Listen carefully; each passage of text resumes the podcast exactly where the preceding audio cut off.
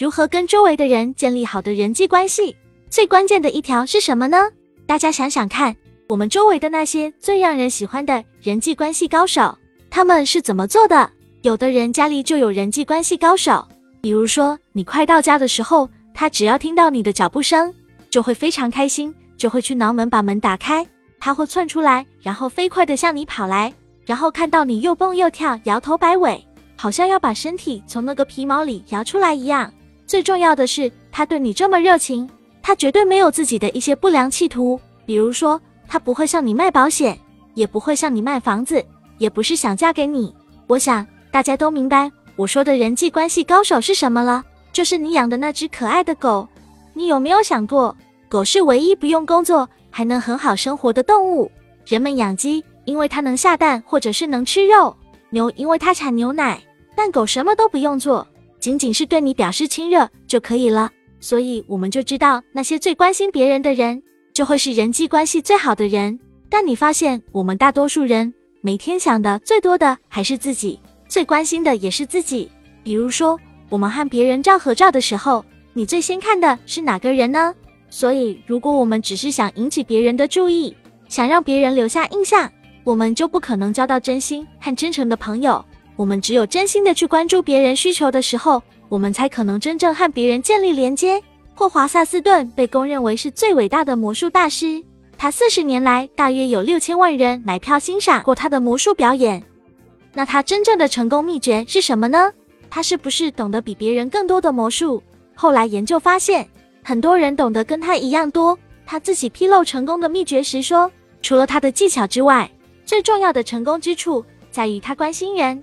他说，许多魔术师在面对观众的时候，也许会对自己说：“看啊，那里坐的都是一群蠢货。”但舍斯顿上台的时候，都对自己说：“我很感谢这些人来看，是这些人让我的生活这么快乐。我尽量把绝活使出来，让大家得到很好的欣赏。”在他走上舞台之前，绝不会忘记一而再的对自己说：“我亲爱的观众，我爱我的观众。”你觉得可笑吗？荒唐吗？你怎么想都可以。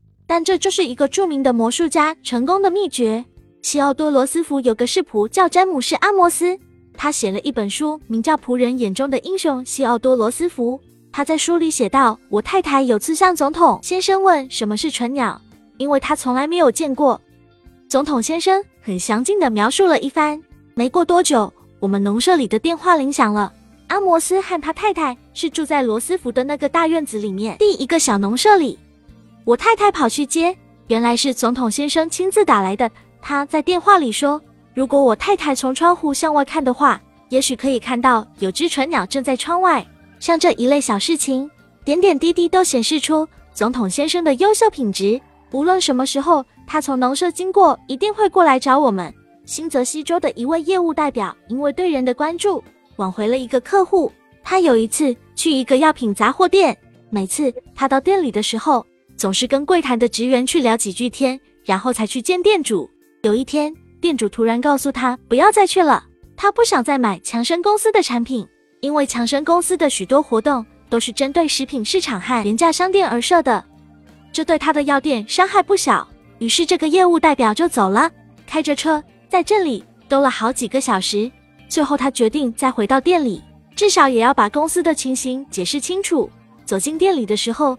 他照常跟柜台员工打招呼，然后进到里面见店主。店主见到他的时候很高兴，笑着欢迎他回来，并且比平时多订了一倍的货。业务代表十分惊讶，问发生了什么事。店主指着柜台卖饮料的男孩说：“在你离开店铺以后，卖饮料的男孩走过来，告诉店主说你是来店里的推销员中少数几个会同他打招呼的人。”他告诉店主，如果有什么生意值得做的话。就应该是这个业务代表。店主同意这个看法，从此成了这个业务代表的最好客户。所以，对人关心是营销人员必须具备的特质，因为你只有真正的关心他人，才能赢得别人的注意、帮忙和合作。所以，如果你要改善你的人际关系，第一个原则就是真诚的关心别人。